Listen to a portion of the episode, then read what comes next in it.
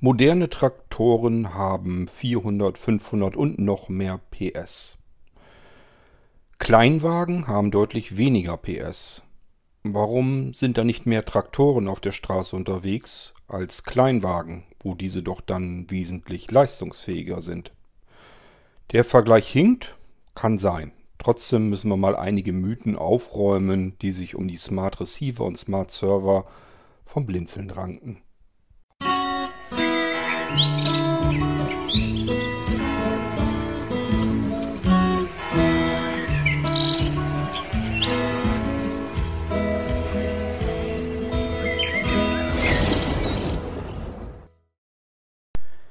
Na klar, ein Traktor hat auch vier Reifen, hat aber viel mehr Power, viel mehr Leistung.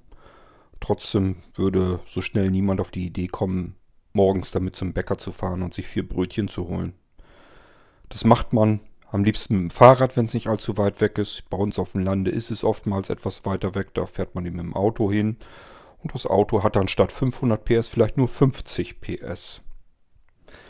Das heißt, so richtig schlecht ist der Vergleich eigentlich nicht, denn so einen ähnlichen Vergleich macht ihr auch teilweise. In der langen Nacht der Technik, und da kommen wir jetzt auf den ersten Mythos, den ich hier mal eben ein bisschen aufräumen will, ähm, gab es zum Glück so ein bisschen Feedback, ähm, warum der Retro Radio Smart Speaker ähm, nicht gut angenommen wird von euch, woran das liegen könnte. Und da hat man gesagt, ich finde, dass das Gerät für die Hardware, die dort verbaut ist, von der Leistung her, einfach zu teuer ist. Ich hätte gern solch ein Gerät, aber einfach mit mehr Wumms hinter, mit mehr Hardwareleistung hinter. Ein i3, i5, i7 Prozessor, irgendwas in der Richtung und nicht den X5, der da drin ist. Was haben wir drin im Retro Radio Smart Speaker? Wir haben eine kleine Box drinne, lüfterlos, lautlos. Würde ich mit dem i3, i5, i7 gar nicht erst hinkriegen. Das heißt, das Ding wäre die ganze Zeit am Surren und dadurch, dass es in einem Holzgehäuse eingebaut ist, haben wir die Vibrationen und das Surren und das komplette Geräusch an das Holzgehäuse als Membran nochmal zusätzlich abgegeben. Ähm, ja, und damit das ganze Teil auch nochmal verstärkt. Jedes Geräusch, was ein Gerät macht, wenn ich das in ein Holzgehäuse reinbaue, wird es diese Schwingungen auf das ganze komplette Holzgehäuse als Korpus ähm, drauflegen, verstärken und das ganze Teil wird umso lauter. Das ist aber nur ein Nachteil. Nächster Nachteil ist beim i5, i7, i3 muss ich lüften. Den Lüfter werde ich eben auch hören. Die heiße Luft muss irgendwo hin. Ich muss sie entweder extra wieder rauslüften aus dem äh, Holzgehäuse oder aber ähm, ich lasse sie drin und das Ding wühlt sich da drin langsam dem Hitzetod entgegen zu Tode eben. Und das ist alles nichts, was man will. Das ist aber nicht der Grund, warum wir die Technik da drin haben, wie wir sie da drin haben, sondern da ist die Technik drin, die exakt wunderbar, locker ausreicht für das, wofür das Retro Radio Smart Speaker gedacht und gebaut ist. Es ist also ein X5-Prozessor drin von Intel mit vier Kernen drin. Es sind 4 GB Arbeitsspeicher drin und 64 GB Flash-Speicher, wobei wir auf den Flash-Speicher nochmal mit einem anderen Mythos näher drauf eingehen. Da gibt es nämlich auch noch so, ja, einfach so falsches Denken, wo, wo man ein bisschen aufräumen kann. Die Problematik, warum wir überhaupt erstmal gar nicht andere Computerbasiseinheiten einbauen können in den Retro Radio Smart Speaker, ist, weil ich eine geschlossene Box einbauen muss. Ich kann nicht einfach mir irgendeine Platine nehmen und die in das Holzgehäuse reinschrauben, denn wir haben immerhin noch sowas wie CE-Zeichen und sowas zu erfüllen. Da will ich gar nicht dran rumfuhrwerken.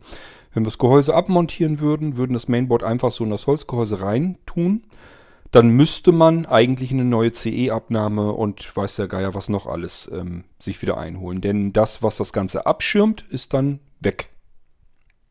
Ist also schon mal Käse. Ähm, wir bauen komplette Boxes ein, also wo alles in einer Box drin ist. Und da gibt es nicht so wahnsinnig viel Auswahl. Ich brauche nämlich den Schalter, der muss zugreifbar sein. Was nützt es mir, wenn ich an der einen Seite alle Anschlüsse habe und auf der anderen Seite ist der Einschaltknopf? Dann muss ich mich entscheiden. Entweder ich baue die Box so ein, dass die Anschlüsse nach hinten zeigen. Ihr könnt nur das Gerät halt nicht einschalten. Sieht aber ja immer noch schick und modern aus. Oder aber ich drehe das Ding um und habe das so, dass der Schalter nach hinten rausguckt, sodass ihr den bequem drücken könnt. Und die Anschlüsse sind alle intern drin. Könnt also keinen LAN-Anschluss, kein HDMI, kein Audio, nichts dran klemmen. Weiß ich nicht, ob das so sinnvoll ist. Ihr merkt schon, wo da so ein bisschen das Problem ist. Es gibt verdammt wenig, um genau zu sein. Wir haben eine einzige Box gefunden, äh, die genau das so hat, wie wir das brauchen. Sie schmeißt zwei der USB-Anschlüsse nach innen ins Gerät. Die können wir da gut gebrauchen, weil wir sie wieder rauslegen über eine Rundblende, wo dann ganz viele USB-Anschlüsse drin sind. Ähm, wir haben außerdem noch äh, einen Speicherkartenslot. Den hätte ich zwar auch lieber draußen gehabt, drinne geht aber auch. Da können wir nämlich wunderbar das Archivlaufwerk zumindest schon mal reinlegen. Das Archivlaufwerk kann man mal dazu benutzen, um ähm, das komplette System darauf nochmal abzuspeichern. Das kann man zusätzlich natürlich auch noch auf anderen Datenträgern, aber hier haben wir es nochmal intern so eine, so eine Speicherfunktion, damit man das Gerät jederzeit in einem stabilen Zustand abspeichern kann mit einem Handgriff. Und wenn mal was sein sollte, kann ich es mit dem gleichen Handgriff auch wieder herstellen. So, ähm, ja, das ist also erstmal so die Box, wie sie überhaupt ist. Die ganzen anderen Anschlüsse samt Einschaltknopf gucken also nach draußen und somit kann ich das Ganze vernünftig anständig bedienen. ähm, die Technik, und das habe ich ja selbst so ähm, ausprobiert alles, sonst hätte ich das ja, sonst würde ich euch das so gar nicht anbieten, reicht für all das, was der Retro Radio Smart Speaker tun soll gänzlich und komplett mit Luft nach oben locker aus.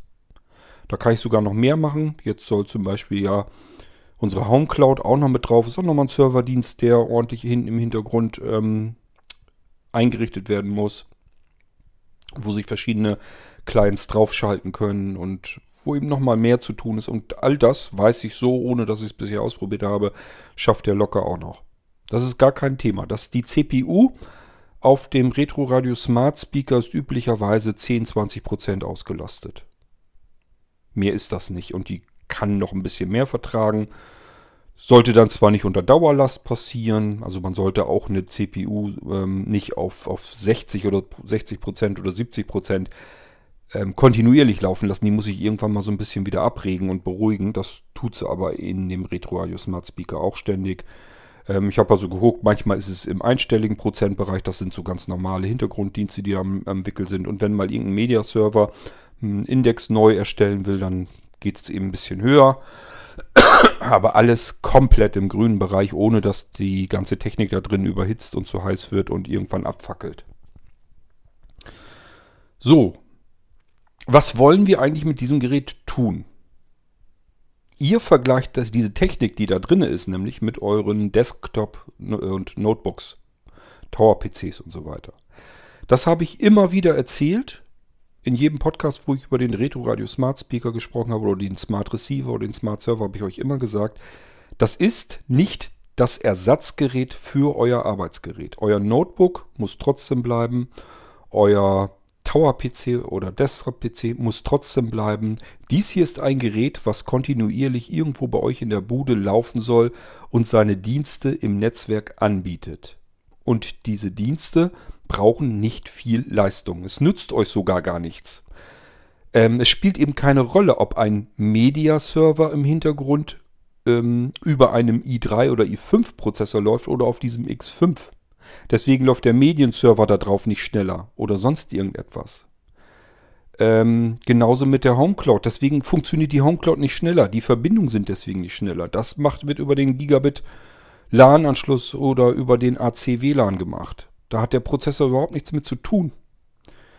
Ähm, das Einzige, was ihr vielleicht darauf nicht so schön machen könntet, wobei das habe ich auch schon probiert, geht auch, ist auch nicht weiter, also ist jetzt nicht so, dass man sagen müsste, da kann ich nicht mitarbeiten.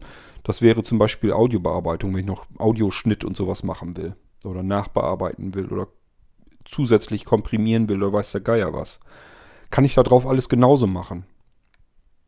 Ähm, aber klar, das wäre mit dem i3, i5, i7 schneller gegangen. geht, wie gesagt, hier auch völlig problemlos drauf. Sind Dinge, muss ich normalerweise, wenn überhaupt, sehr selten tun. Und das sind vor allen Dingen Dinge, die sind da eigentlich nicht so drauf gedacht. Also was, warum soll ich Video, Audio, Bildbearbeitung, ähm, eigentlich noch nicht mal Office, obwohl das noch besser geht auf den Teilen. Ähm, 3D-Spielereien und sowas alles. Warum sollte ich das auf solch einem Gerät überhaupt machen? Ihr sollt mit, wenn ihr arbeiten wollt, sollt ihr auf euren Arbeitsgeräten arbeiten und nicht auf solchen Geräten. Mit was muss ich die Technik eigentlich vergleichen?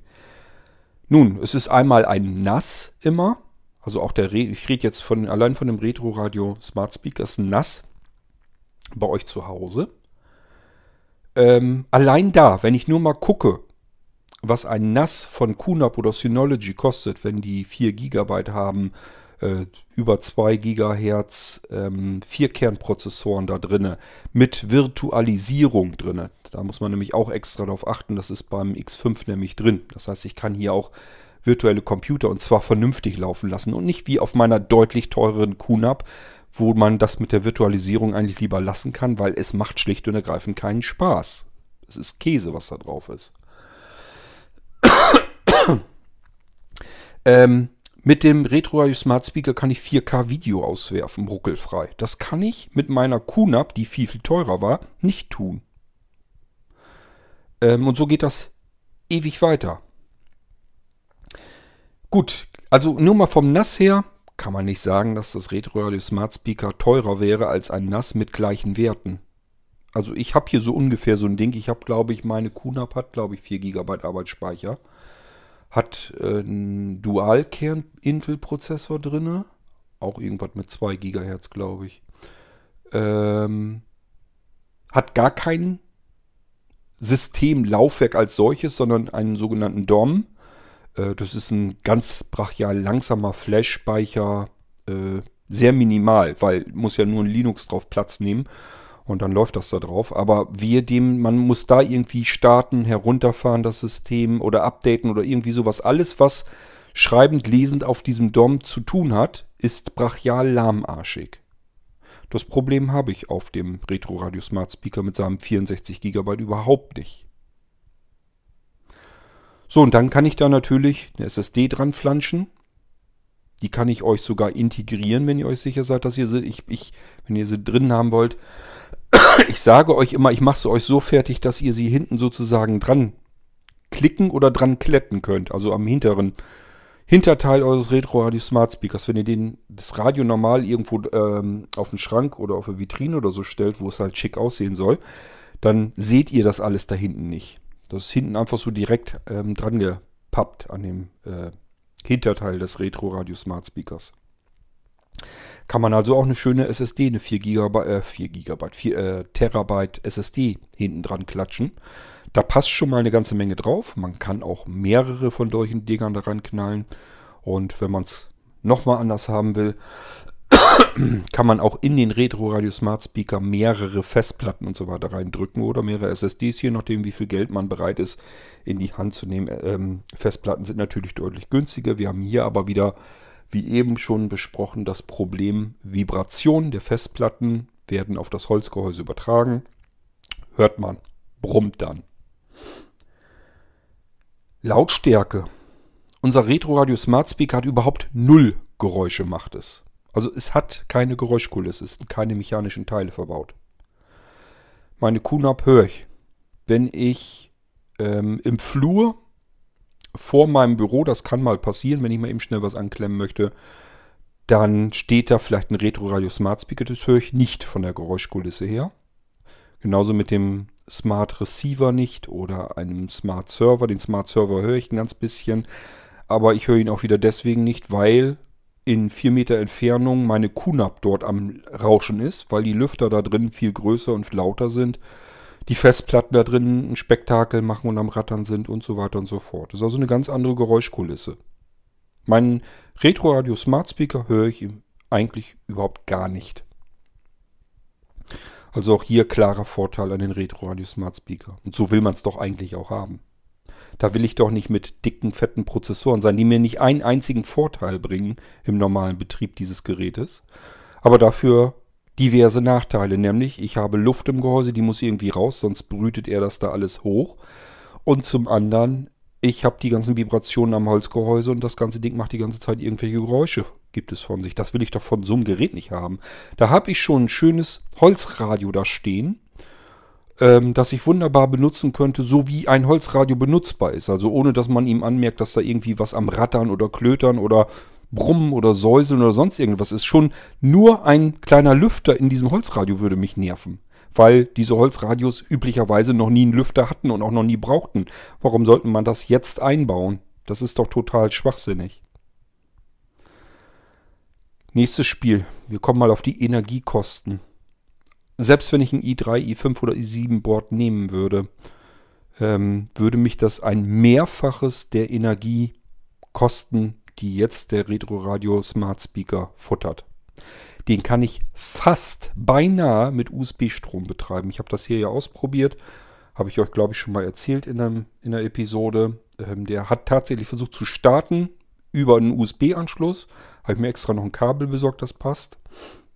Und er hat erst so nach circa 10 Sekunden gemerkt, na, das ist mir doch ein bisschen zu wenig Strom und hat dann abgeschaltet, sicherheitshalber.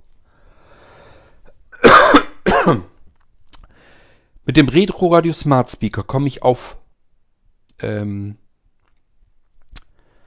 einzelne Münzbeträge am Jahresende. Ich heißt, das heißt, ich lasse ihn das ganze Jahr überlaufen und komme noch nicht mal auf einen zweistelligen ähm, Eurobetrag an Stromverbrauchskosten. Das schaffe ich mit einem i3, i5, i7, wie sie alle heißen, kein, wie keineswegs. Kann ich vergessen, kann ich knicken. Und wenn ich jetzt auch noch irgendwelche dicken Festplatten einbaue, dann ist ganz vorbei. Dann brauchen die Kisten sofort deutlich mehr Strom. Ähm, meine QNAP zum Beispiel, die verbraucht, ich glaube, selbst wenn ich die Platten alle ausbauen würde, dann müsste ich, lass mich mal durchrechnen, 12, das 12 oder noch mehrfache des Stromverbrauches, nee, das ist noch mehr. Das ist noch eine ganze Ecke mehr. Das ist das 20-fache. Es müsste ungefähr das 20-fache des Stromverbrauchs des Retroradio Smart Speakers sein. Wenn ich die Platten reinstecke, äh, in die QNAP ist nochmal eine andere Geschichte. All das sind Nachteile und die hole ich mir rein zu einem Vorteil, der keiner ist. Es wäre totaler Schwachsinn, da eine andere Technik einzubauen. Wenn wir sie erwischen, dass wir i3, i5, i7 oder sowas kriegen können, der da reinpasst, so wie wir ihn brauchen, werden wir es wahrscheinlich trotzdem tun. Einfach weil es Leute unter euch gibt, die das so haben wollen. Und euer Wunsch ist uns dann auch Befehl, aber äh, dahinter stehe ich also nicht. Man könnte dann höchstens sagen, okay, du hast mal einen Arbeits-PC in einem Holzgehäuse drin. Mit allen Nachteilen, die damit verbunden sind. Das heißt, wir müssten uns dann auch darum kümmern, mindestens mal, wie kommt die Luft nach draußen und nochmal mindestens, wie kriegen wir das abgedämmt, damit man die Vibrationen nicht an das Holzgehäuse abgibt. Ähm, ich hätte hier so verschiedene Möglichkeiten, die man testen könnte. Man müsste nur gucken, wie man ähm, die Box intern vernünftig fest bekommt, weil also sie jetzt auf so ein äh, auf Dämmmatten sozusagen zu setzen. Das wäre nicht das Problem, aber ich kann sie da ja nicht einfach drauf liegen lassen. Die muss ja irgendwie befestigt werden. Und sobald ich sie befestigt habe, ist sie wieder mit dem Holzgehäuse äh, zusammen. Also habe ich die Vibration wieder am Holz. Also da müsste ich mir genau überlegen und schauen, wie wir das am besten hinkriegen. Aber wir würden es zumindest dann versuchen. Aber die Frage stellt sich im Moment erst gar nicht. So, und dann fragt man sich aber ja immer noch, die Frage bleibt ja trotzdem, auch wenn wir jetzt festgestellt haben, dass uns die Mehrleistung in solch einem Gerät gar nichts bringen würde. Übrigens, da waren wir noch gar nicht mit fertig. Denn es ist ja nicht nur ein NAS. Es ist ja auch ein Multiroom-Audiosystem. Das habe ich euch auch hier im Podcast gezeigt, wie man damit umgeht. Mit einer App kann man mit seinem Smartphone, mit einem anderen Computer, mit einem Tablet ähm, die ganze komplette Multiroom-Anlage steuern. Alle Geräte, die ihr vom Blinzeln habt, sind Multiroom-audiofähig. Und euer Retroradio Smart Speaker kann sowohl ein ganz normaler Player in eurem Netzwerk sein, der sich entweder an seiner eigenen Medienbibliothek äh, bedient oder an jeder anderen Medienbibliothek eines Blinzelgerätes, das ihr im Netzwerk äh, angeschmissen habt. Das heißt, Wenn ihr nochmal ein Notebook dann vom Blinzeln habt oder ein anderes Gerät, dann könnt ihr zum Beispiel auch sagen, hier, Retro Radio Smart Speaker, schnapp dir mal meine Medienbibliothek, die ich hier auf dem Notebook habe. Ich habe mir eben was Schönes runtergeladen, das sollst du jetzt abspielen. Ähm, das heißt, auch Multiroom Audio, Server und Player sind damit drin. Ich gehe davon aus, wenn solch ein Gerät ein großer Hersteller bauen würde, der würde das Ding noch teurer machen. Ich habe nämlich gerade so ein bisschen so im Kopf, es gab mal zum Beispiel von Logitech den ähm, Squeezebox Touch. Das war auch so ein Gerät, ein kleinen Display eingebaut. Der sollte Server und gleichfalls Player im Netzwerk sein. Und der kostete, glaube ich, auch 799, als der damals neu auf den Markt kam. Mittlerweile gibt es die Squeezebox-Serie ja nicht mehr, aber der war auch so um den Dreh. Sonos baut sowas gar nicht erst. Die können bloß streamen mit irgendwelchen Diensten. Das kann ich am Retro Radio Smart Speaker aber ja auch tun. Sogar sowohl von Haus aus. Ganze Internet-Radio-Sektion ist da ja eingebaut, genauso wie Fernsehen. Ja, ich kann mit dem Sonos nicht fernsehen. Ich kann mit einem ähm, Echo-System nicht fernsehen. Mit dem HomePod nicht. Kann ich mit keinem dieser Geräte fernsehen. Und wenn ich mit einem Gerät fernsehen kann, beispielsweise einem Apple TV, dann kann ich mit dem Ding aber ja nicht gleichfalls wieder nass aufmachen. Also ich habe hier alles in einem und äh, alles funktioniert auch noch. Und das müsste ich bei anderen Herstellern alles auf mehrere Geräte aufteilen. Und habe das dann noch nicht mal in einem schicken Holzgehäuse, dass es in der Wohnung verschwindet als Möbelstück, sondern habe ich immer irgendein kleines hässliches Kästchen irgendwo rumliegen. Mindestens. Ähm, so kleine Spielereien, da will ich jetzt gar nicht drauf eingehen. Also, dass da oben ja das ähm, RFID-Pad äh, mit eingebaut ist äh, im Dach, so dass ich Dinge erkennen kann, die ich auf das Retro Radio Smart Speaker draufhalte, draufstelle. Ähm, oder aber ähm, ja, also die verschiedenen Möglichkeiten, die das Ding eigentlich anbietet, da will ich jetzt nicht alles nochmal drauf eingehen. Dafür haben wir schon genug Episoden gemacht und das macht eigentlich keinen Sinn. Ähm, dann muss man bedenken, ähm, dass das Ding in Hand, Handarbeit gefertigt ist. Wir brauchen, hauptsächlich ich, für die reine Einrichtungszeit circa zwei bis drei Arbeitstage ist ein vollwertiges V3-System, sind also mehrere Systeme drauf, plus Wechselsystem, plus allen Pipapo. Und einen Tag brauchen wir so circa für die Hardwarebauten. Ich bin mir nicht ganz sicher. Ich denke mal, äh, die werden, da wird nicht ein ganzer Tag gebraucht. Das sind ein paar Stunden. Aber es muss alles sauber ausgefräst werden. Und zwar sowohl das Rundloch für die USB-Blende als auch das eckige Fach für die Box. Da muss das alles drin mit Chirurgeneingriff sozusagen untergebracht werden, denn das Holzgehäuse des Radios kann man nicht vollständig zerlegen. Ich kann also nicht die komplette Fläche oder Wand hinten rauszimmern, äh, sondern muss durch die Öffnung hindurch arbeiten. Das ist relativ filigrane Arbeit. Und die Kanten ähm, müssen alle noch sauber abgeklebt werden. Also wir machen das schon richtig sauber alles. Intern müssen dann die Anschlüsse und so weiter vernünftig verlegt werden, befestigt werden, damit das nicht einfach irgendwo lose rumschlackert.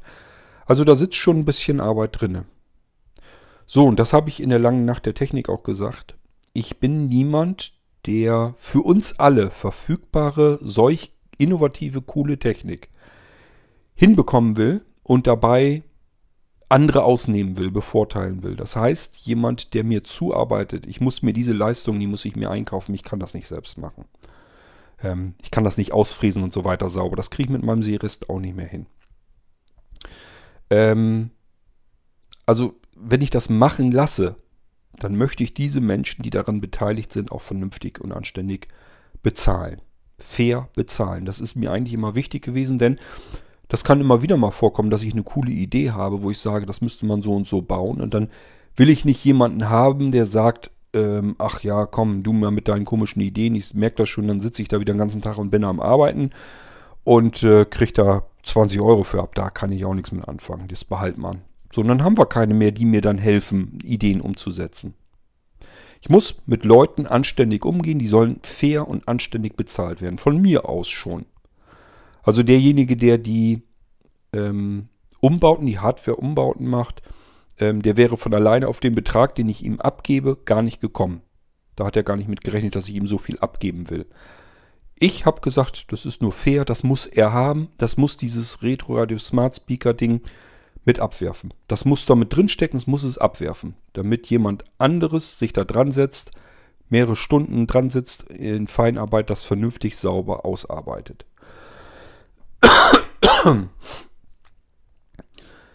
So, ähm, das aber nur dazu. Wir reden hier immer noch von einem Gerät, das man für ab 799 Euro bekommen kann.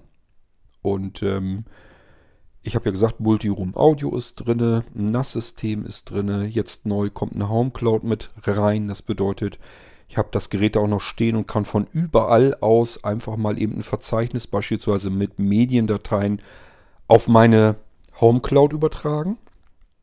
Ich sage dann einfach nur äh, Home die führe ich nur einfach aus, ist ein Client, einfach nur eine Excel-Datei, ein Programm, ein paar hundert Kilobyte. Und das Programm fragt mich dann, willst du ein Verzeichnis hinzufügen oder die Home Cloud hierher übertragen auf diesen Computer? Und das läuft auf jedem Computer.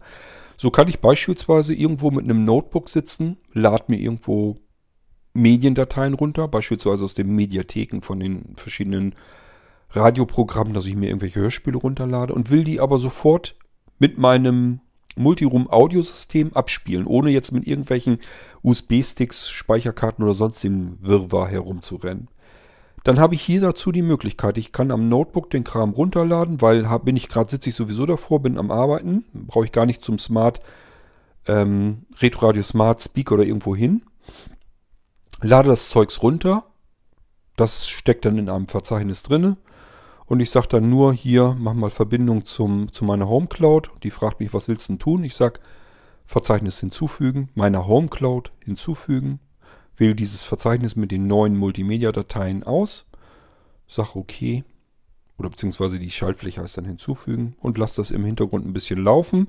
Und dann wird das im Hintergrund übers Netzwerk und wenn wir wollen, kann man so einrichten, auch durchs Internet hindurch meiner Home Cloud zu Hause hinzugefügt. Also den Speicher, den ich als Home Cloud Speicher konfiguriert habe, da landet das drauf. Und wenn ich die Medienserver da auch drauf laufen habe, ist ganz klar, dann kann ich sofort zu Hause obwohl ich nichts getan habe. Ich habe diese Medien nie irgendwo physikalisch bewegt. Ich habe sie auf keinen einzigen Stick, auf keine Karte, auf keine Platte, auf nichts irgendwo erstmal abspeichern müssen, sondern gleich an einem völlig anderen Gerät, an einem völlig anderen Ort heruntergeladen, meine Home Cloud zu Hause hinzugefügt. Wenn ich zu Hause ankomme, kann ich sie sofort mit meinem Retro Radio Smart Speaker System abspielen. Das sind auch alles Dinge, ähm, Gibt's halt so nicht. Macht kein anderer Hersteller. Muss man alles mal ein bisschen mitbedenken. Und wir reden hier immer noch von einer Technik, die einwandfrei funktioniert. Da ist nie, dass ich das Gefühl hatte, Gott ist das Ding brachial langsam, da kannst du ja nicht mitarbeiten. Also wenn das alles vernünftig läuft, dann läuft das vernünftig. Ich habe einen Anwender, der hat ein Problem, das haben wir noch nicht rausgefunden, das kriegen wir aber noch raus. Der hat nämlich eine SSD, das heißt, der benutzt das Ding auch noch als Medienserver und der sagt, Sobald ich die SSD anklemme, wird der Retroradio Smart Speaker extrem langsam. Das ist aber, liegt aber nicht daran, weil der Retroradio Smart Speaker so kies ist, sondern da ist irgendwas faul. Kompatibilitätsfehler oder was auch immer. Das müssen wir jetzt rausfinden. Er hat nämlich noch einen Smart Receiver. Ich habe ihm gebeten, einfach die SSD nochmal am Smart Receiver anzuklemmen. Ob das da auch der Fall ist oder nicht, damit wir der, dem Fall auf die Spur kommen. Ich hatte es nämlich auch schon mal, dass ein Gerät, das ich hier hatte, das war kein Retro Radio Smart Speaker, ich weiß gar nicht mehr genau, was es war. Da habe ich eine ganz bestimmte SSD, die ich sonst eigentlich nie ne nehme. Die habe ich da mal eingebaut. Und dann ist der mir komplett in der Leistung zusammengebrochen. Dann habe ich die SSD ausgebaut, eine ganz andere SSD eines anderen Herstellers eingebaut und der lief wieder ganz normal. Das heißt, es ist ein reiner Kompatibilitätsfehler. Warum auch immer, kann ich euch nicht sagen. Das kann aber mal passieren und vorkommen und äh, das muss man herausfinden, dann wird das ausgetauscht und dann läuft das wieder vernünftig. Das ist also nicht das Problem. Man kann nicht sagen, dass das irgendwie generell langsam ist. Bei dem Anwender, wie gesagt, auch nicht. Er muss nur die SSD abnehmen, das System und alles andere läuft ja weiter. Und äh, schon funktioniert wieder alles sauber und flott. So, ähm, wir haben zudem in unserem RedRadio Smart Speaker nicht nur dieses Smart Receiving System, mit dem ich daraus gleich einen Audioplayer mache oder einen Server in meinem Netzwerk oder auch das ganze Ding als nass laufen lasse und so weiter und so fort. Sondern ich kann es dann auch noch für kleine normale Aufgaben mitbenutzen. Kann zum Beispiel ein Office drauf starten, das läuft. Ähm, ich kann auch kleinere Textverarbeitung, also ich würde mit Office gar nicht arbeiten wollen, aber gut, wenn ihr das wollt, ist das eine andere Sache. Aber es gibt ja auch viele, viele kleine, smarte Textverarbeitungen und die laufen richtig schön zügig und knackig und flott sind auch sofort schnell da. Es sind bereits hunderte von verschiedenen Anwendungen auf der Kiste drauf und die laufen auch wunderbar. Das ist überhaupt kein Problem, mit den Dingern zu arbeiten. Während sich mein Retroradio Smart Speaker um die eigentliche Arbeit kümmert, die er machen sollte, nämlich irgendetwas wiedergeben, die Medienbibliothek im Netzwerk bereitstellen, als NAS dienen, seinen Speicher anderen Geräten zur Verfügung stellen, als Home Cloud dienen, damit ich Sachen von überall hinzufügen kann oder die Home Cloud übertragen kann. Das alles läuft da wunderbar im Hintergrund und äh, braucht kaum Ressourcen. Warum brauchen solche Sachen eigentlich keine Ressourcen? Das muss ich vielleicht an der Stelle auch mal erklären. Ähm, die ganzen Dienste, die auf solch einem Gerät laufen, die laufen eben als Windows-Hintergrunddienst. Was sind überhaupt Windows-Dienste? Das ist erstmal, stellt man sich da immer irgendwas ganz Abstraktes vor. Dabei ist das nichts anderes als das gleiche, was ihr sonst auch mal benutzt, nämlich stinknormale Programme. Und zwar, wenn ich ein Programm entwickle und neben diesem Programm sämtliche User Interfaces raus. Also alles, was irgendwie grafische Anzeige hat oder überhaupt irgendeine Anzeige. Ähm, dann kann ich es nicht mehr einfach so als Dienst einrichten. Das kann man über Umwege zwar trotzdem tun, aber Dienste sind normalerweise Programme, die nicht bedient werden müssen vom Anwender. Die laufen einfach als Dienst im Hintergrund. Kümmern sich um irgendwas. Ich kann sie aber nicht irgendwie aufrufen und irgendwas anklicken oder irgendwas mit der Tastatur bedienen. Das alles geht nicht. So, dann fragt man sich ja, wie kann ich denn solch einen Dienst dann konfigurieren? Ich muss doch irgendwelche Einstellungen und so weiter machen können. Das kann man trotzdem. Dafür nimmt man ein weiteres Programm. Das ist dann ein Controller-Programm, also ein User Interface. Das übernimmt nur die Schnittstelle zwischen mir und konfiguriert sozusagen dann per Kommandos den, den eigentlichen Dienst, der im Hintergrund am Laufen ist. So funktioniert das Ganze. Warum macht man das so? Warum gibt es diese Windows-Dienste überhaupt? Ähm, zum einen laufen die sicherer ab, die können nicht so viel Schabernack treiben und zum anderen, was viel wichtiger ist, sie nehmen nur einen Bruchteil äh, von Ressourcen ein. Ich, das meiste, was ich bei einem Rechner für an Rechenleistung brauche und an Speicherbedarf, läuft in die Schnittstelle für den Anwender hinein. Also alles, was ich grafisch darstellen muss, alle Schaltflächen, die ich da irgendwie bereithalten muss, alle Fenster, die ich öffnen muss, Animationen, was weiß ich, alles, was da so läuft an Graphical User Interface oder überhaupt an Interface, das sind die Sachen, die den ganzen Saft im Rechner verbrauchen. Die ähm, sowohl Arbeitsspeicher fürchterlich verbrauchen als auch Prozessorleistung. Davon habe ich davon äh, aber nichts drin, also kaum. Sehr wenig, was da so läuft. Ein paar Sachen sind es natürlich auch. Das meiste sind aber nur die Interfaces, die dann irgendwelche Dienste konfigurieren. Die seht ihr dann zum Beispiel im Info Infobereich alle am Laufen. Die eigentlichen Dienste laufen extrem ressourcenschonend im Hintergrund. Mehr brauchen sie auch nicht tun. Wozu soll ich denn einen Mediaserver auf dem Retro Radio Smart Speak überhaupt bedienen wollen? Ich muss ihm ja nur einmal mitteilen, schnapp dir das und das Verzeichnis oder das und das Laufwerk und stelle davon alle Medien ähm, in meinem Netzwerk anderen Geräten zur Verfügung. Mehr muss ich ja nicht tun. Dafür muss ich ja nicht ständig immer wieder dran und da irgendwas bedienen. Also kann das eben wunderbar als Dienst laufen. Während ich auf einem Arbeitsgerät immer interagieren muss mit meiner Software, da brauche ich eine User-Schnittstelle. Und deswegen verbrauche ich dort auch viel mehr Ressourcen, viel mehr Leistung. Deswegen funktionieren überhaupt diese ganzen NAS-Systeme mit dem Linux so schön. Auch da laufen üblicherweise Dienste im Hintergrund, die brauchen nichts an irgendwelchen Ressourcen und somit kann ich so eine QNAP mit einem schmalbrüstigen Linux-System auch mal eben laufen lassen, selbst wenn das Ding nur 128 Megabyte Arbeitsspeicher hat. Vielleicht auch 256 Megabyte und einen ganz lumpigen Prozessor mit nur wenigen 100 Megahertz. Ähm, nix von Dual-Core oder noch mehr. Äh, deswegen hat das überhaupt alles funktioniert. Das reicht für einen Medienserver, ein NAS-System vollkommen aus. So, und das ist bei Windows auch nichts anderes. Da reichten mir das, die Ressourcen, die ich in solch einer Kiste drin habe, reichen mir vollkommen aus. Kosten habe ich euch erzählt, liegt daran, weil da so viel Kosten drin sind. Da ist eben diverse Hardware drin, ähm, da ist eine Menge Arbeit drin und die Arbeit ist natürlich das, was den Löwenanteil des Ganzen ausmacht.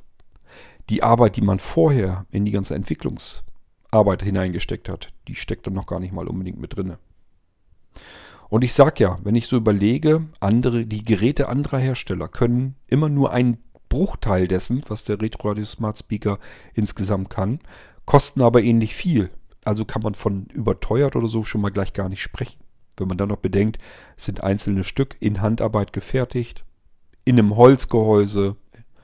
Äh, das das habe ich doch alles überhaupt nicht bei den anderen Dingern. So muss man es dann auch mal sehen. Das ist, das ist, der ganze Kleinkram da drin, der kostet halt einen Haufen Geld. Allein schon eine USB 3.1 ähm, Slotblende so zu kriegen, dass ich sie dort in das Gehäuse einarbeiten kann, einbetten kann einbauen kann. Mit Kabelschacht noch da dran, sodass ich auch mal von drin nach draußen kann, von draußen nach drinnen auch nochmal irgendwelche Kabel da zusätzlich reinlegen, wenn ich das will. Ähm das RFID-Pad oben mit in das Dach eingebaut und, und, und. Das alles sind Kosten, die natürlich nicht den Hauptanteil ausmachen, jeweils für sich. Aber insgesamt kommt eben das unterm Strich dabei heraus plus die ganze Arbeit, die da reingesteckt wird. Deswegen sind die Dinger relativ teuer. Eigentlich sind sie aber nicht teuer, wenn man sie vernünftig vergleicht, nämlich mit Geräten ihrer Klasse, so weit wie man das überhaupt hinkriegen kriegen kann. Ihr dürft sie nicht vergleichen mit normalen Notebooks oder Desktop-Computern. Das ist das nicht. Damit kann ich sie eben auch nicht vergleichen.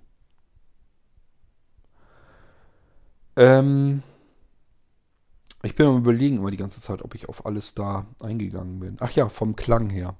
Das wurde dann auch gesagt, der interne Lautsprecher des Retro Radio Smart Speakers wäre für den Preis, hätte das nicht den richtigen Klang.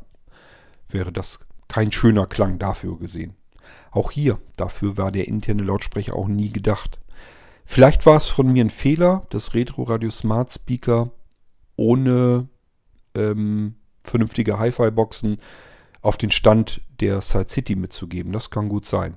Der interne Lautsprecher ist dazu da, damit ich, ohne überhaupt irgendwelche weiteren Lautsprecher zu benötigen, meinen Screenreader, Screenreader in einer vernünftigen Audioqualität hören kann. Viel besser als jedes noch so teure Notebook.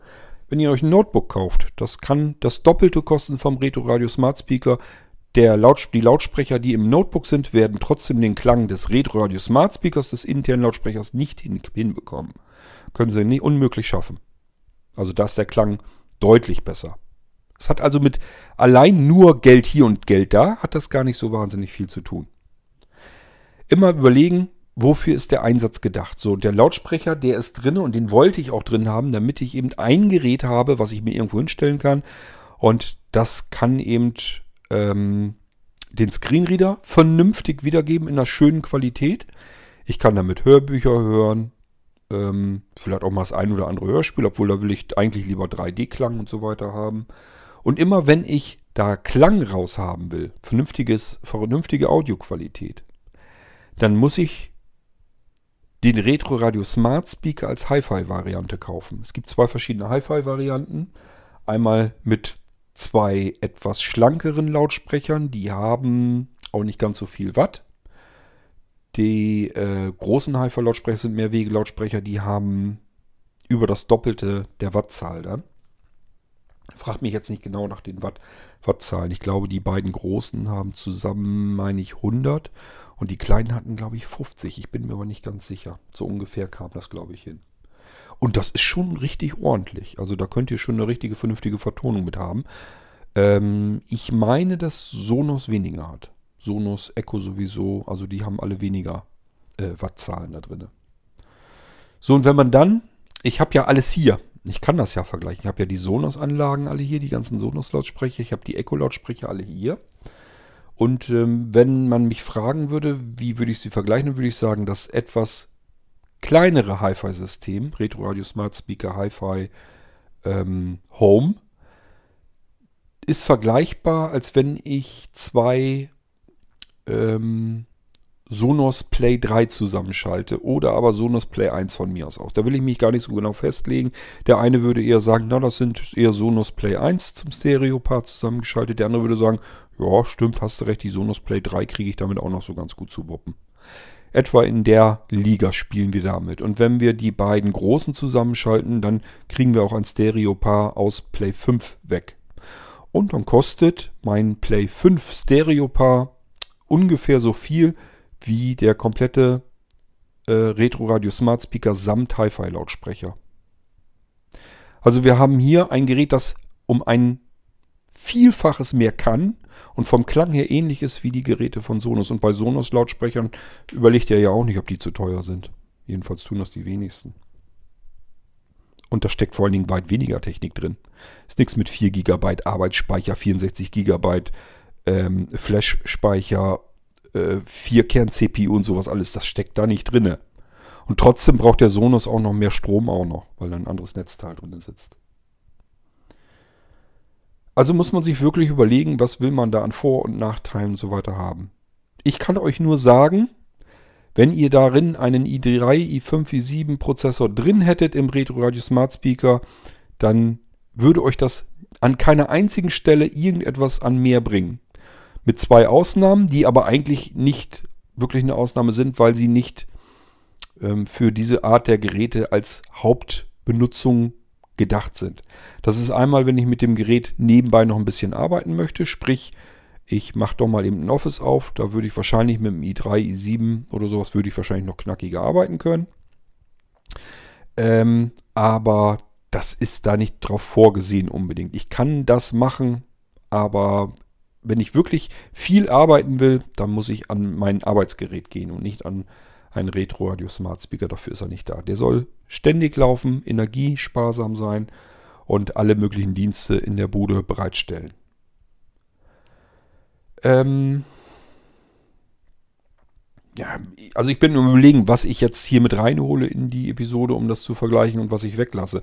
Also ich könnte jetzt zum Beispiel mit dem ähm, Assistenzsystem nochmal lang gehen ähm, mit FIPS und der Mailtronic-Schnittstelle und so weiter, dass ich meinen Retro Radio Smart Speaker per E-Mail ansteuern kann, per äh, Gegenstände, die ich wie gesagt aufs Dach halte oder per QR-Code, dass ich mit einer kleinen Laserpistole abschieße, mit Spracheingabe aus Siri ähm, und so weiter und so fort. Da sind ja etliche Trigger, die ich benutzen kann und anlernen kann. Ähm, aber das will ich hier eigentlich alles gar nicht richtig reinhaben, weil dafür haben wir schon genug Sendungen gemacht und ähm, das ist eigentlich, denke ich, bekannt. So, ähm, lass mich mir überlegen. Wir waren beim Klang. Ja, ich habe aber ja schon gesagt, der interne Lautsprecher ist für Sprache gedacht. Und wer Musik oder Hörspiele in einer guten Qualität hören möchte, der nimmt das Ding in der Hi-Fi-Variante. Und dann hat er den Hi-Fi-Klang, den er eigentlich haben will. Man muss gleichfalls mitbedenken, wir haben es hier mit einmal Analog-Audio zu tun. 3,5er Klinkenanschluss. Den kriege ich bei Sonos zum Beispiel nur, wenn ich einen Play 5 überhaupt nehme. Die kleineren haben das gar nicht erst. Einen Digitalanschluss, und zwar Dolby Surround Digital 7.1, kriege ich über den HDMI heraus. Habe ich bei Sonos gar nicht erst.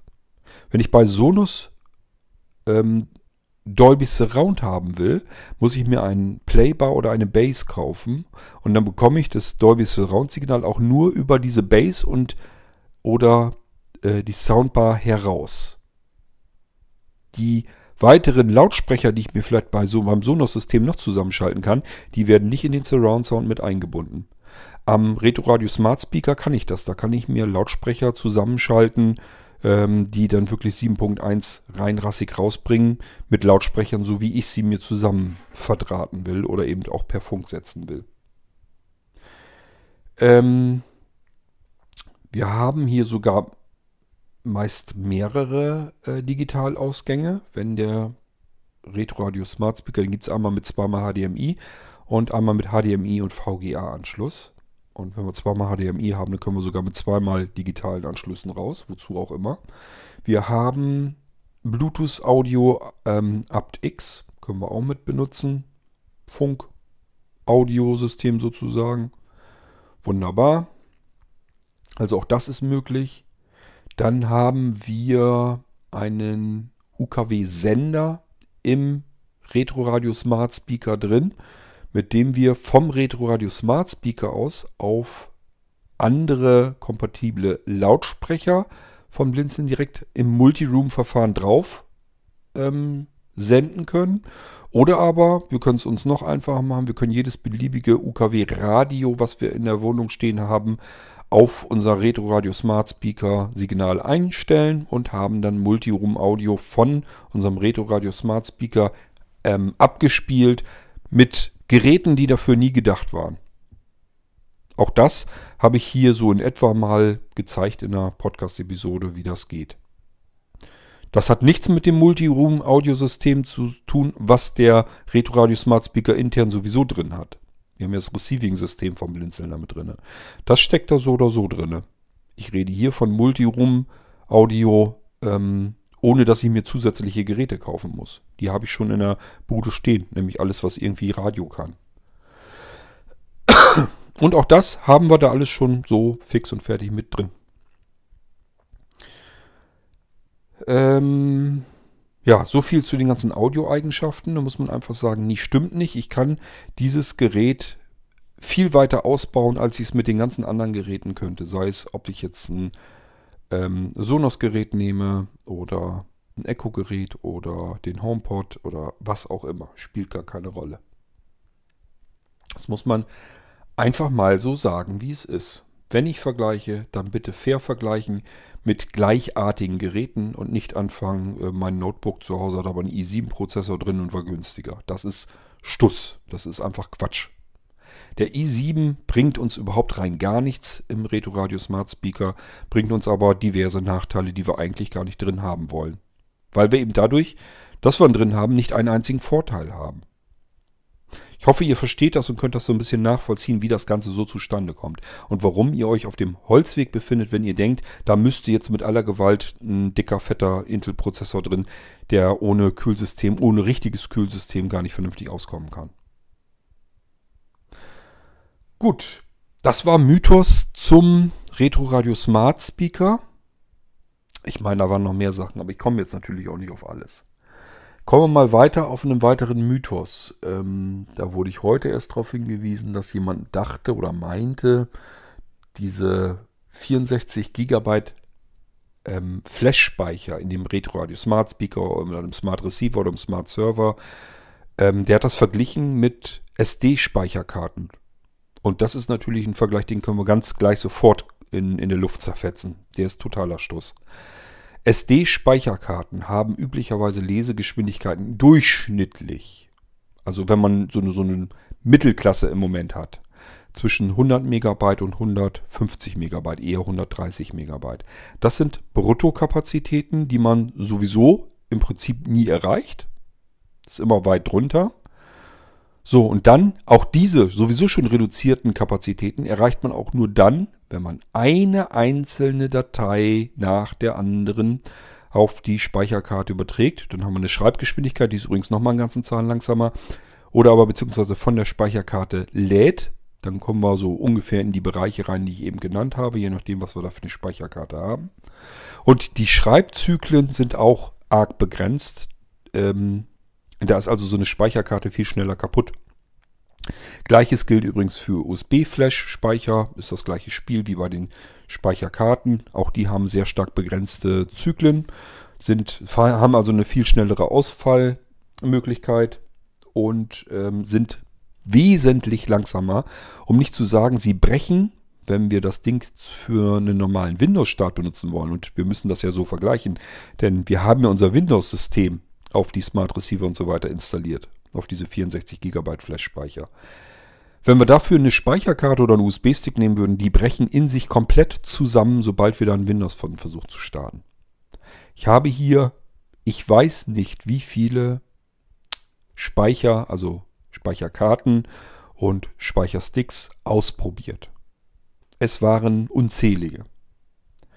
Ich habe prinzipiell erst eine Sorte, die wunderbar funktioniert, perfekt, und eine Sorte, die man ausweichend noch nehmen könnte, die auch ganz gut ist, auch ganz okay ist.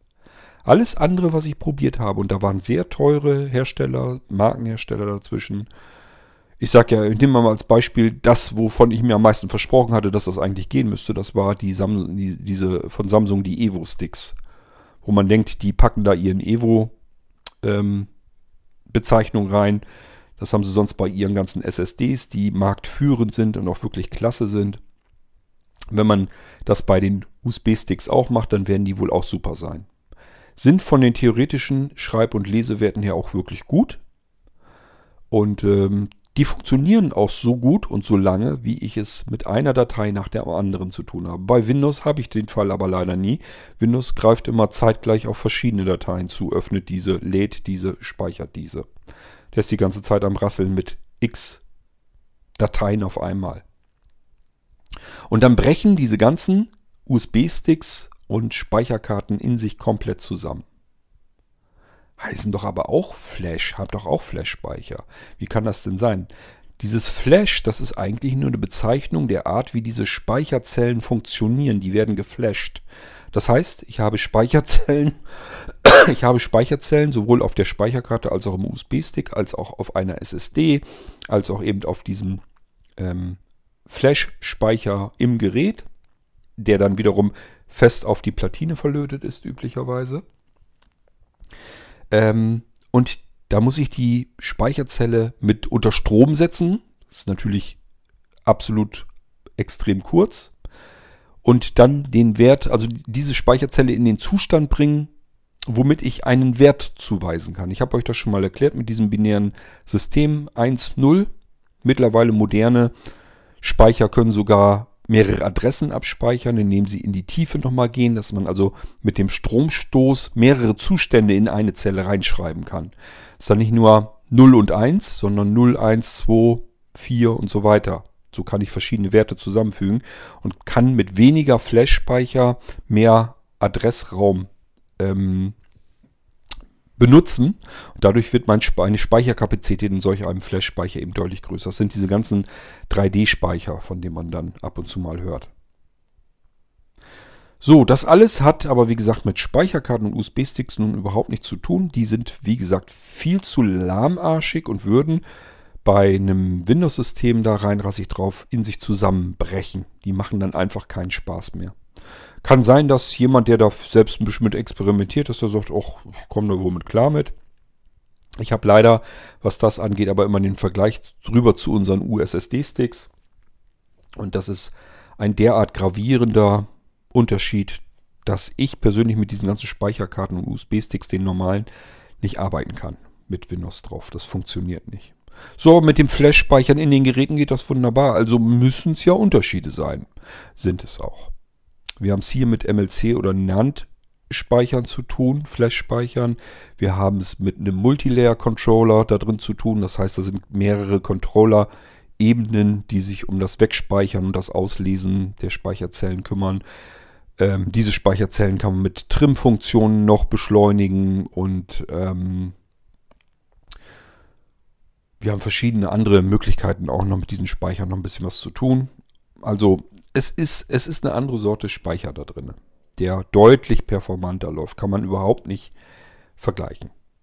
Es kann sogar passieren, habe ich auch schon erlebt, dass eine 2,5 Zoll SSD langsamer oder ungefähr gleich schnell ist. Ich habe es jetzt nicht nachgemessen direkt, aber so ungefähr.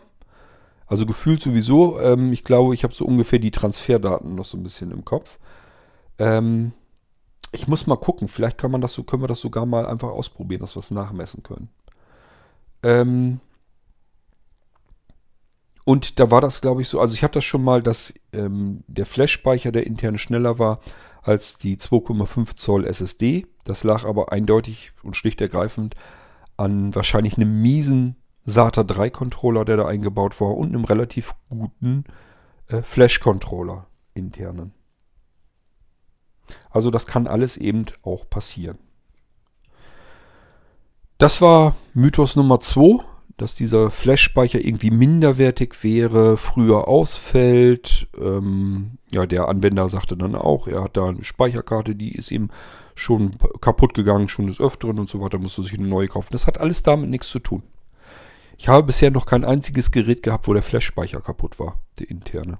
Also geht alles mögliche andere vielleicht mal eher kaputt. Der Flash-Speicher hatte ich jedenfalls noch nie was, dass ich damit irgendwelche äh, Probleme hatte. So, kommen wir zum Mythos Nummer 3 mindestens. Und das wäre dann, ähm, dass dieser Anwender gleichfalls sagte, dass diese 64 GB zu wenig Speicher wären. Er würde das Windows 10 darauf nicht aktualisiert bekommen. So, und auch hier muss ich sagen, es kommt jetzt natürlich darauf an, wenn ich jetzt die ganze Zeit über am Installieren von Programmen bin und mir das Windows-Laufwerk voll drücke, weil ich mit dem Ding eben nicht das tue, wofür es gedacht ist, sondern das mal wieder als normalen Desktop-Computerersatz benutze. Da will ich mein Office-Paket drauf haben. Ach ja, und dann habe ich noch ein Office-Paket, das soll da auch noch drauf. Und hier habe ich noch eine Software, die soll auch noch installiert werden. Und das, da will ich auch noch alles draufknallen. Dann packe ich mir noch was in die Medienbibliotheken von Windows, die laufen ja auch alle auf Laufwerk C. Und wenn ich das alles mache, dann dauert das natürlich nicht, nicht lange und Laufwerk C ist hoffnungslos überfüllt. Wegen Überfüllung geschlossen.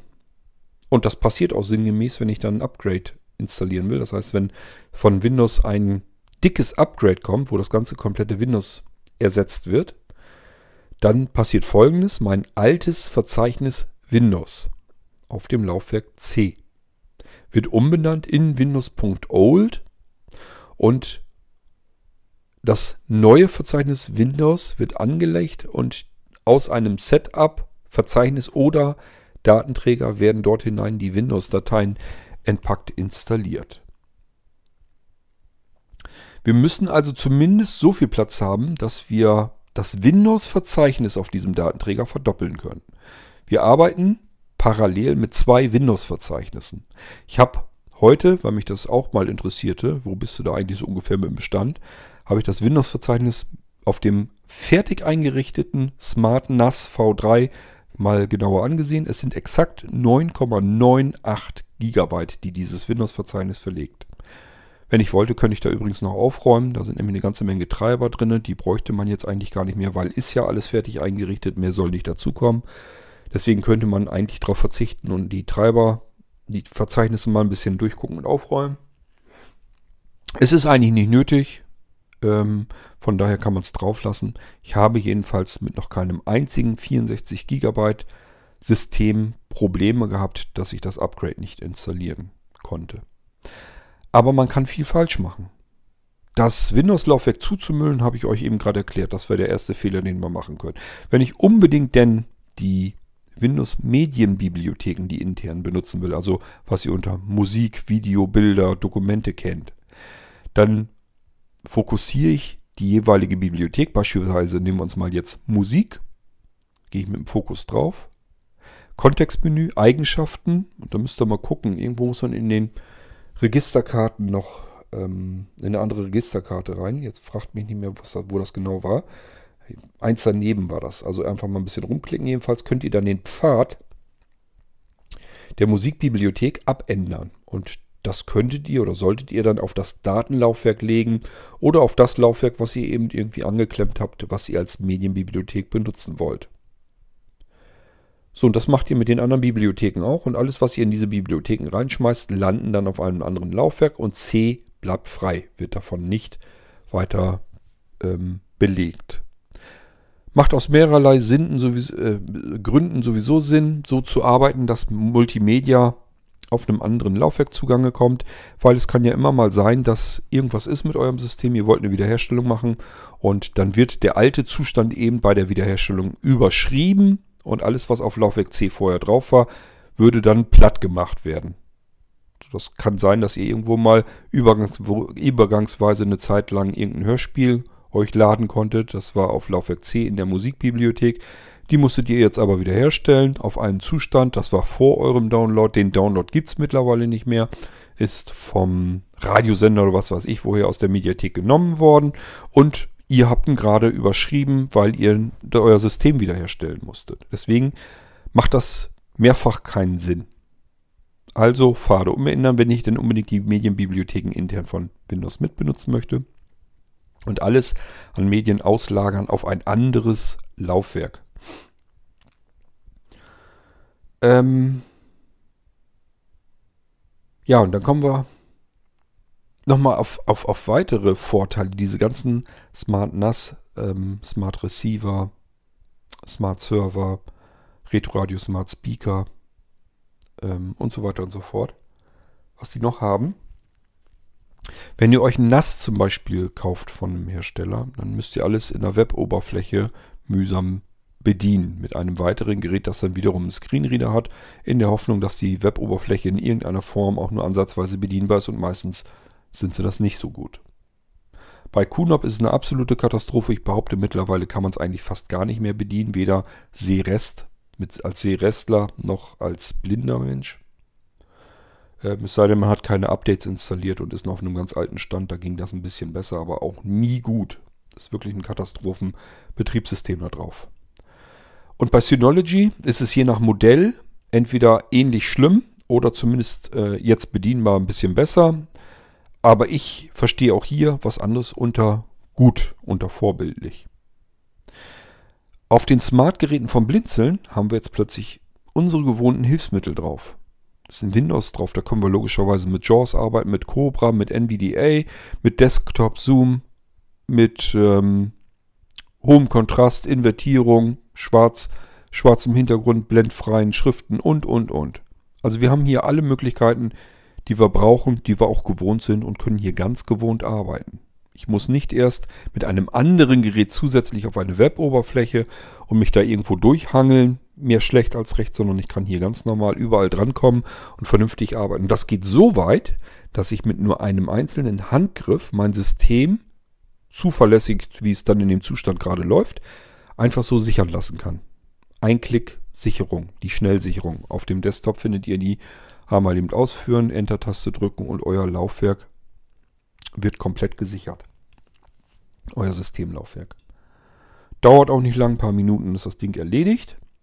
Und wenn dann irgendwas sein sollte, dann könnt ihr über das Multi-Boot-System, haben die Dinger nämlich auch alle, rüberschalten auf euren V2-Arbeitsplatz. Auch den haben die ganzen Geräte. Und in dem V2-Arbeitsplatz ist ein virtuelles Wechseldatenlaufwerk eingelegt. Darauf läuft ein wiederum ganz normales Windows als Wartungssystem. Und dort gibt es auf dem Desktop eine Schnellwiederherstellung. Auch die kann ich wieder starten. Die kenne ich schon. Die ist nämlich genau das gleiche Ding wie die Schnellsicherung muss mich also nicht umorientieren. Nur, dass ich hier einmal im Menü äh, den Schalter wechseln muss von Schnellsicherung auf Schnellwiederherstellung, wieder die Enter-Taste. Und das Laufwerk wird vollautomatisch in einem Zug wiederhergestellt. Und zwar immer noch alles mit euren Hilfsmitteln komplett durch, durchweg kontrolliert. Nichts davon können wir auf irgendeinem anderen Gerät der großen Hersteller machen. Hier ist es ganz stinknormaler Standard mit drin. Solche Techniken wie V3, mit einem V2-Wechselsystem drin. Ähm, dass ich da schon fix und fertig eingerichtetes Wart Wartungssystem drin habe, dass ich eine Schnellsicherung, Schnellwiederherstellung gleich mit so integriert und eingebaut habe. Das alles sind Dinge, die habe ich nirgendwo. Ich kann alles barrierefrei bedienen. Es hat mehr Funktionen. Es ist alles barrierefrei bedienbar. Ähm, ich kann es viel mehr erweitern. Ich habe es hier mit Windows zu tun. Es gibt für kein Betriebssystem mehr Software als für Windows. Ähm, ich kann sämtliche Dienste benutzen. Es würde sich kein Dienstanbieter zutrauen, ähm, seinen Dienst anzubieten, ohne dass man es mit einem Windows-Computer benutzen kann. Es gibt durchaus, durchaus Dienste, die sagen sich, wir haben auf Sonos nichts verloren oder wir haben auf den Ecosystemen nichts verloren. Da sind sogar relativ viele oder sagen sich, wir wollen unter Android nichts anbieten an Apps oder nicht unter iOS, obwohl da muss man schon wirklich überlegen, ob man sich das als großer Hersteller überhaupt er erlauben kann. Ich denke nicht.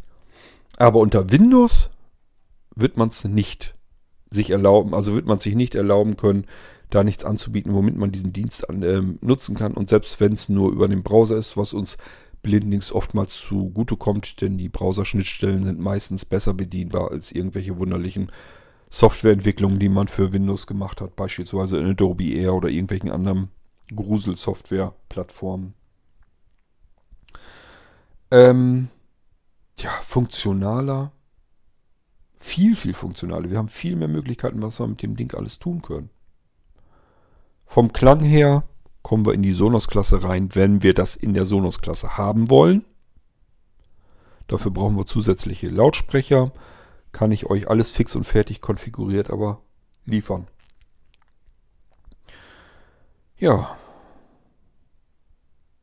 Und das ist da eben auch alles mit fix und fertig eingebaut. Also ich wüsste jedenfalls nicht, ähm, was daran dann zu teuer sein sollte. Ich hätte es euch tatsächlich sogar ein bisschen billiger gerne angeboten, geht aber eben nicht, weil ich mir die Sachen als Fremdleistung einkaufen muss. Das heißt, ich kann das hier nicht so machen, wie ich das sonst immer mache, nämlich dass ich sage, meine eigene Zeit, meine eigene Lebenszeit und meine eigene Arbeitsleistung ist nicht viel wert. Also kannst du die da reinbuttern, ohne dass du die bezahlt nimmst, sondern hier muss ich mir eine Leistung extern zukaufen. Der soll vernünftig bezahlt werden. Der braucht, der kriegt also wirklich das Geld. Da kann ich nicht sagen, du arbeitest in, äh, pro Stunde äh, für nicht mal äh, 10 Euro, weil ich das hier auch so tue, sondern da muss ich einfach sagen, du hast da so und so viele Stunden dran gearbeitet, dann sollst du auch so und so viel Geld kriegen. So, ähm, ja, wir wären jetzt noch zurück bei den 64 GB. Wenn ihr euch erinnert, Anwender hatte Probleme, das Ding abzugraden. Also, ich habe gesagt, das Windows-Verzeichnis, das ist das einzige, was sich verdoppelt auf eurem C-Laufwerk. Und das heißt, guckt mal einfach euer Windows-Laufwerk, äh, Windows-Verzeichnis, nicht das Laufwerk, sondern das Verzeichnis an. Wie dick ist das? Und das ungefähr doppelt. Passt das drauf oder nicht? Passt das gut drauf oder nicht? Und dann ist alles im Grünen. Tipps, wie ihr solch ein Gerät einwandfrei und problemlos aktualisiert. Ihr nehmt euch einen Setup-Datenträger von Windows, von der neuen Windows-Version. Das könnt ihr beispielsweise tun, indem ihr euch das Media Creation Toolkit herunterladet, passend zu eurer Windows-System-Version, die ihr drauf haben möchtet. Das heißt, ist ein neues Windows auf den Markt gekommen. Dazu passend sucht ihr euch das Media Creation Tool. Damit erstellt ihr dann beispielsweise eine ISO-Datei. Das könnt ihr ruhig so machen, geht am einfachsten. Die ISO-Datei speichert ihr euch jetzt auf ein Laufwerk, aber nicht auf Laufwerk C eures Smartgerätes. Oder generell das, was nur 64 GB Arbeitsspeicher, ach, ähm, Arbeitsspeicher, 64 GB Festspeicher hat, Flash-Speicher. Ähm, wie gesagt, unabhängig welche Geräte ihr da habt, das gilt für alle. Also auch wenn ihr etwas von Nichtblinzeln habt und ihr habt Sorge, dass euer 64 GB Flash-Laufwerk nicht aktualisiert bekommt, funktioniert überall gleich gut. ISO-Datei erstellen lassen mit dem Media Creation Tool. Das ist von Microsoft das Original-Ding, um Windows Setup-Datenträger herzustellen. Und da sagt ihr, ich will einfach nur eine ISO-Datei haben. Die speichert ihr euch entweder aufs Datenlaufwerk eures Smartgerätes oder wenn da auch nicht viel Platz vorhanden ist, am besten einfach auf dem USB-Stick. Der USB-Stick ist ganz nützlich, den kann Windows nämlich auch noch mit einbinden, um weiterhin Platz zu schaffen. Ist also gar nicht mal ganz so doof. So, wenn wir das getan haben, jetzt gehen wir davon aus, dass die ISO-Datei ist auf Laufwerk D vorhanden. Dann geht ihr auf Laufwerk D auf dem Gerät, was ihr jetzt aktualisieren wollt, geht ihr auf Laufwerk D, auf diese ISO-Datei, fokussieren, Kontextmenü öffnen und ähm, das war, glaube ich, irgendwie als CD oder als DVD oder als Datenträger bereitstellen. Das war relativ weit oben im Kontextmenü einer ISO-Datei unter Windows 10. Äh, ihr müsst das Ding jedenfalls als virtuelles Laufwerk, als virtuelle CD oder DVD eingebunden bekommen. Jetzt könnt ihr, wenn das geschehen ist, mehr passiert da nicht, das geht ganz, ganz von allein. Ähm, jetzt geht ihr wieder zurück auf dieser PC, also auf den eigentlichen Arbeitsplatz, wo die ganzen Laufwerke drin sind. Und dort sollte ein weiteres CD- oder DVD-ROM-Laufwerk auftauchen mit dem Windows Setup-Dateien. Die wiederum auf einem anderen Laufwerk liegt, aber nicht auf Laufwerk C. Öffnen. Nicht einfach doppelt anklicken, sondern am besten auch hier Kontextmenü und dann auf Öffnen. Dann sucht ihr euch die Setup.exe und die auch wieder über Kontextmenü öffnen und als Administrator starten. Das Ding fragt euch nun, was es tun soll. Ihr sagt, er soll ein Upgrade machen, er soll dieses System hier upgraden. Und das lasst ihr jetzt durchlaufen. Der wird sich erst irgendwelche Updates zusammensuchen, wird euch vielleicht nochmal bitten, den Rechner vorher nochmal neu zu starten. Prinzipiell funktioniert das aber immer. Es werden dann alle Dateien erst kopiert, die gebraucht werden, und dann wird der Rechner neu gestartet und dann führt er dieses Upgrade ähm, auch durch. Und wenn er durch ist damit, dann könnt ihr den Rechner wieder ganz normal starten. Und das funktioniert. Und zwar funktioniert es deswegen, weil ihr die Setup-Dateien nicht auf dem C-Laufwerk habt. Das ist meist das Problem in der ganzen Sache. Viele laden sich die Upgrades von Windows 10 über, über den Update-Prozess von Windows 10 herunter. Und da passiert folgendes, ihr habt einmal das Download-Verzeichnis, beziehungsweise das temporäre Verzeichnis, wo temporäre Dateien drin stecken bleiben. Ihr habt die ganzen Setup-Dateien, die landen in einem ESD-Verzeichnis auf dem Laufwerk C, brauchen einen Haufen Platz. Ähm, dann, wie gesagt, das Windows-Verzeichnis verdoppelt sich. Das ist alles äh, Platzverschwendung, es muss nicht sein. Einfach ISO-Datei woanders hinpacken. Ihr könnt auch, wenn ihr ein Setup-Verzeichnis habt, könnt ihr das auch woanders hin tun und von dort aus die Setup.exe aufrufen. Ähm, Ihr könnt auch euch einen USB-Stick erstellen und den USB-Stick einfach direkt anklemmen und von dort aus die Setup.exe aufrufen. All das funktioniert. So, wenn das Upgrade dann durchgelaufen ist und der Rechner dann auch neu gestartet ist, sollte das System wieder so laufen.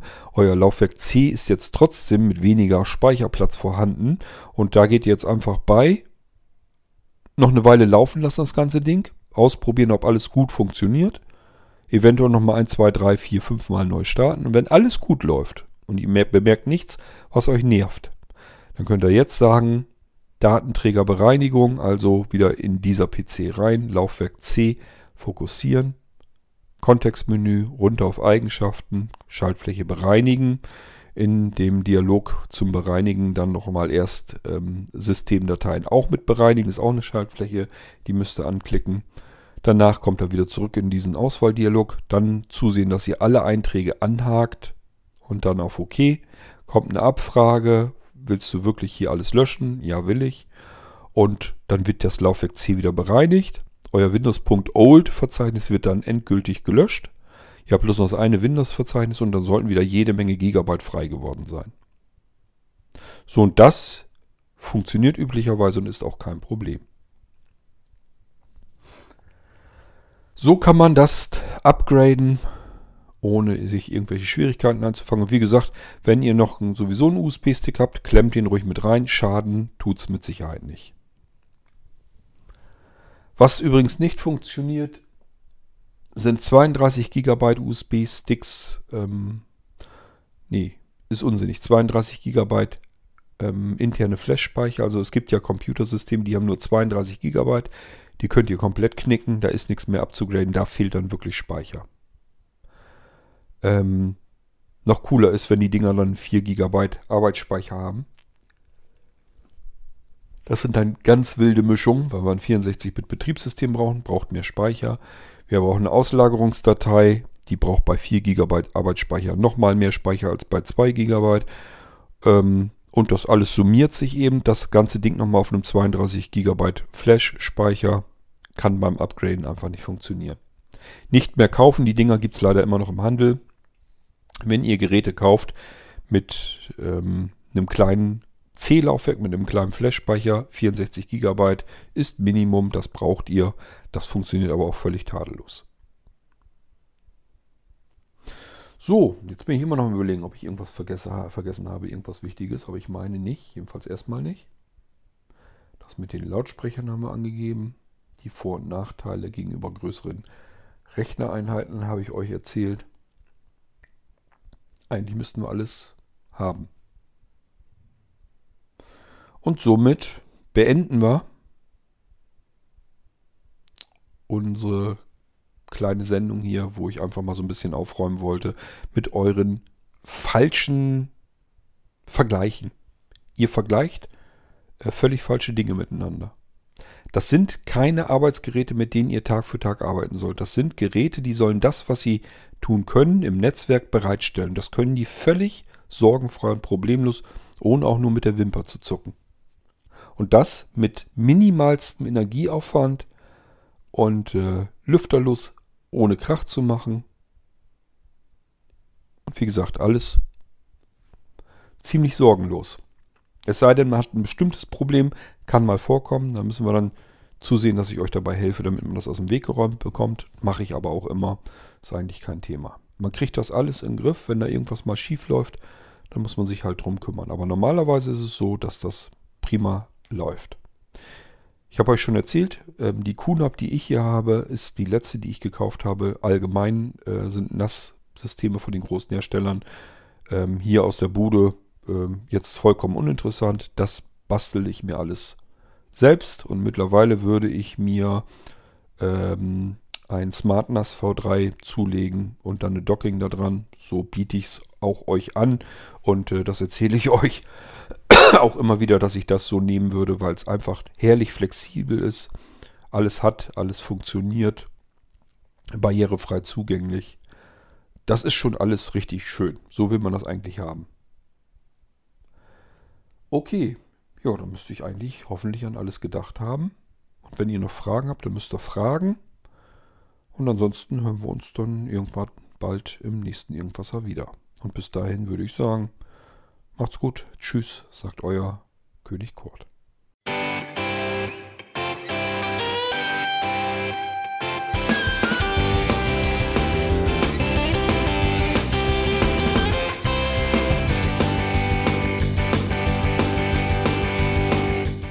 Das war Irgendwasser von Blinzeln. Wenn du uns kontaktieren möchtest, dann kannst du das gerne tun per E-Mail an podcast.blinzeln.org oder über unser Kontaktformular www.blinzeln.org. Blinzeln schreibt man in unserem Fall immer mit einem D in der Mitte. Wenn du möchtest, kannst du uns sehr gerne auch einen Audiobeitrag auf unseren Podcast Anrufbeantworter sprechen. Der hat in Deutschland die Telefonnummer 05165 439 461. Und wenn du uns aus dem Ausland anrufen möchtest, dann ersetze einfach die erste 0 gegen die 0049 für Deutschland. Wir bedanken uns für dein Interesse und freuen uns schon darauf, wenn du auch beim nächsten Mal wieder mit dabei bist.